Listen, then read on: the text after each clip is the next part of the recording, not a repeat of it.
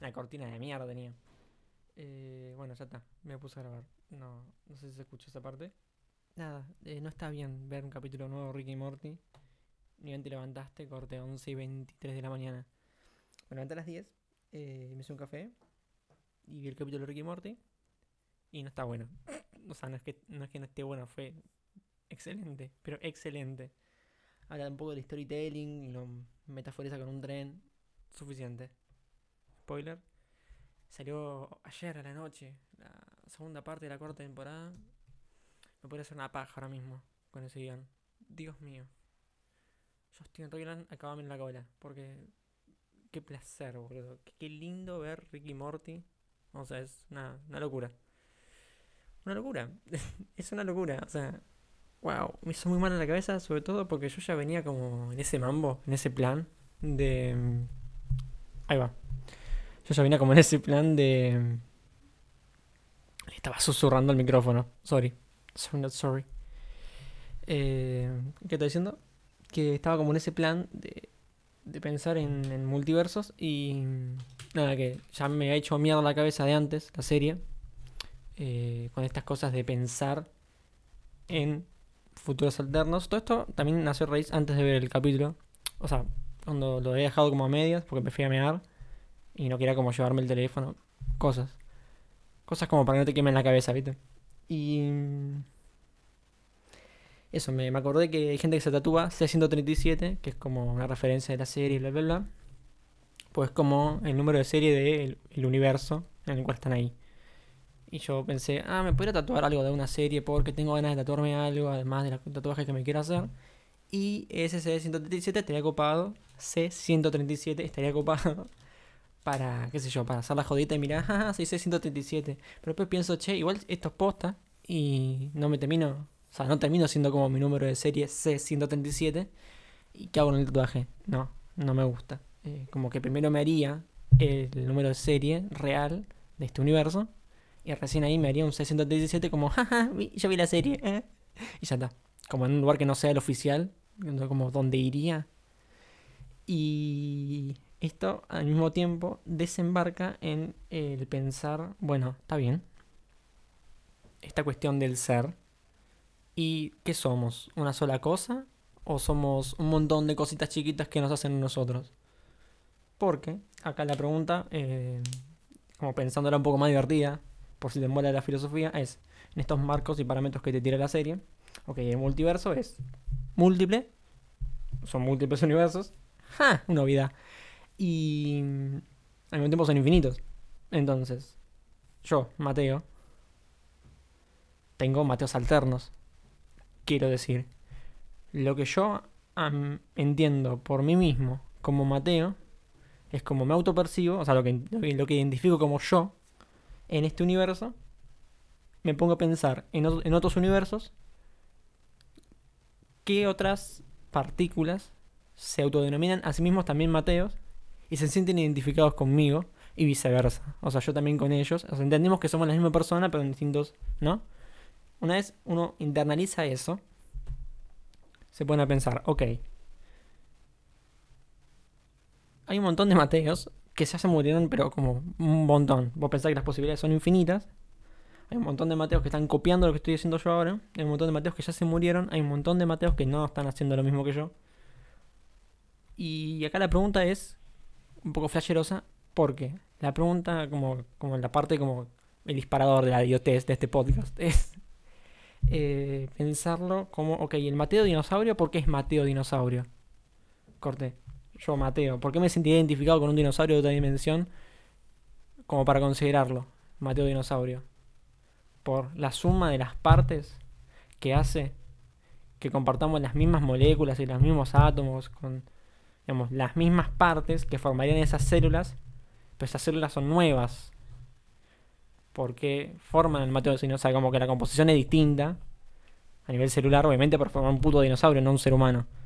Entonces, si yo, Mateo, con esa misma cantidad de, de átomos únicos en el universo, que son los mismos átomos únicos del otro universo, pero formaron otra cosa.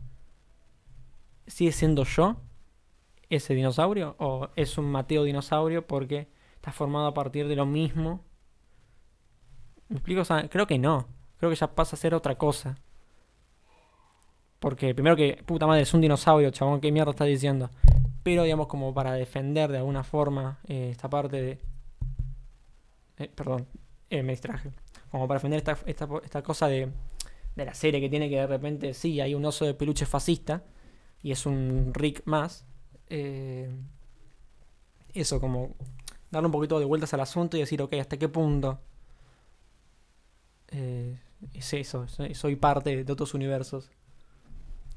Mentira, no soy parte de ningún otro universo, soy parte de mi universo y puedo llegar a haber existido en otros universos, en otras realidades, con características distintas. No sé si un dinosaurio, pero sí que por ahí sí comparte un poco mi filosofía, sí por ahí comparte un poco nada, los átomos, con, o que nos parecemos en algo como esencialmente, digamos, a nivel físico. Ahí puede ser que seamos la misma cosa. Ahora, el Mateo Dinosaurio me parece ya como un salto muy grande en el cual eh, nos pone a pensar hasta qué punto somos nosotros. Ya no te hablo de Blade Runner y, ay, soy un cyborg y solamente mi cerebro... Ah, no, eso no es Blade Runner, eso es Ghost in a Shell. Pero son todas eh, películas que hablan de lo mismo. Tengan o no a Robert De Niro, no, chabón, ¿cómo se llama? Indiana Jones. Eh, bueno, es actor. Robert Pattinson no es. Y siendo las once y media de la mañana, me pongo a pensar hasta qué punto se limita mi ser a nivel multiverso, corte, a nivel concepción de mí mismo y en relación con el resto del cosmos, hasta qué punto tengo límites. Y mi primera respuesta es hasta mi piel, ese es mi límite. Pues insignificancia, pues chupa un huevo al final. Ese es el verdadero mensaje de la serie. Todos importamos una mierda, nos vamos a morir, esa es una pandemia, merecemos la extinción, merecemos, ahí va, no sé hablar y, chabón, me ha salido re bien el mensaje corte, se ponía re serio y me tengo que trabar. Merecemos la extinción mundial.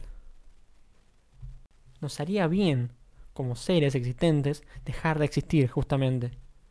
Yo te digo ni por los delfines, ni por eh, el Amazonas, ni por los koalas. Cago en la vida silvestre. No merecemos existir primero y principal. No somos. No, no, no emprendimos nada en tantos años de existencia. Que al final no son nada, porque no podemos ni absorber energía de otro planeta, como que nuestra sociedad ni siquiera pudo. Tardamos un huevo en evolucionar, chabón. O sea, realmente como que somos bastante poco eficientes, egoístas.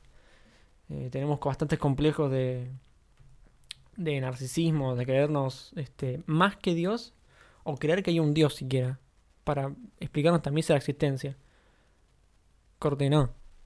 No es así. O sea, perdón. Vamos a ponerlo a debatir de la existencia de Dios. No.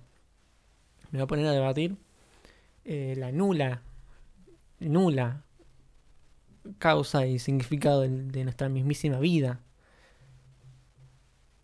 Todo porque creo que si estamos vivos es porque nos vamos a morir y es parte de eso. Parte de estar vivo es transformación y dejar de ser eso, un ser vivo uno nace porque muere. Re oscuro de repente, ¿no? Iban 8 minutos, son 9 minutos de podcast casi a partir de ya. y... ¿Qué quiere que te diga? Es, exactamente eso. Y chiflé un poquito. Nuestra existencia es simplemente un azar y no... No vale la pena seguir en la significancia. O tal vez sí. O tal vez por el hecho de ser simplemente insignificantes, ya no te habla a nivel cósmico, te habla a nivel sociedad, como uno va a hacer un cambio real sin un cambio real colectivo. Quiero decir, muy linda la gente que ayuda a los demás porque Dios y no sé qué bosta, y amor al otro y, y filantropía y esas cosas. Genial esa gente, me cae súper bien, la súper apoyo hacen de este mundo un lugar menos oscuro. ¿Para quiénes? ¿Para cuántos? ¿Vale la pena ese gasto de energía? ¿Quién sabe? Mi punto acá es que me está empezando a marear esto. Corte, marear físicamente, no es que estoy... Ay, no sé por dónde voy. No, no, me estoy mareando. El perro se queja. Son las once y media de la mañana. Necesito otro café.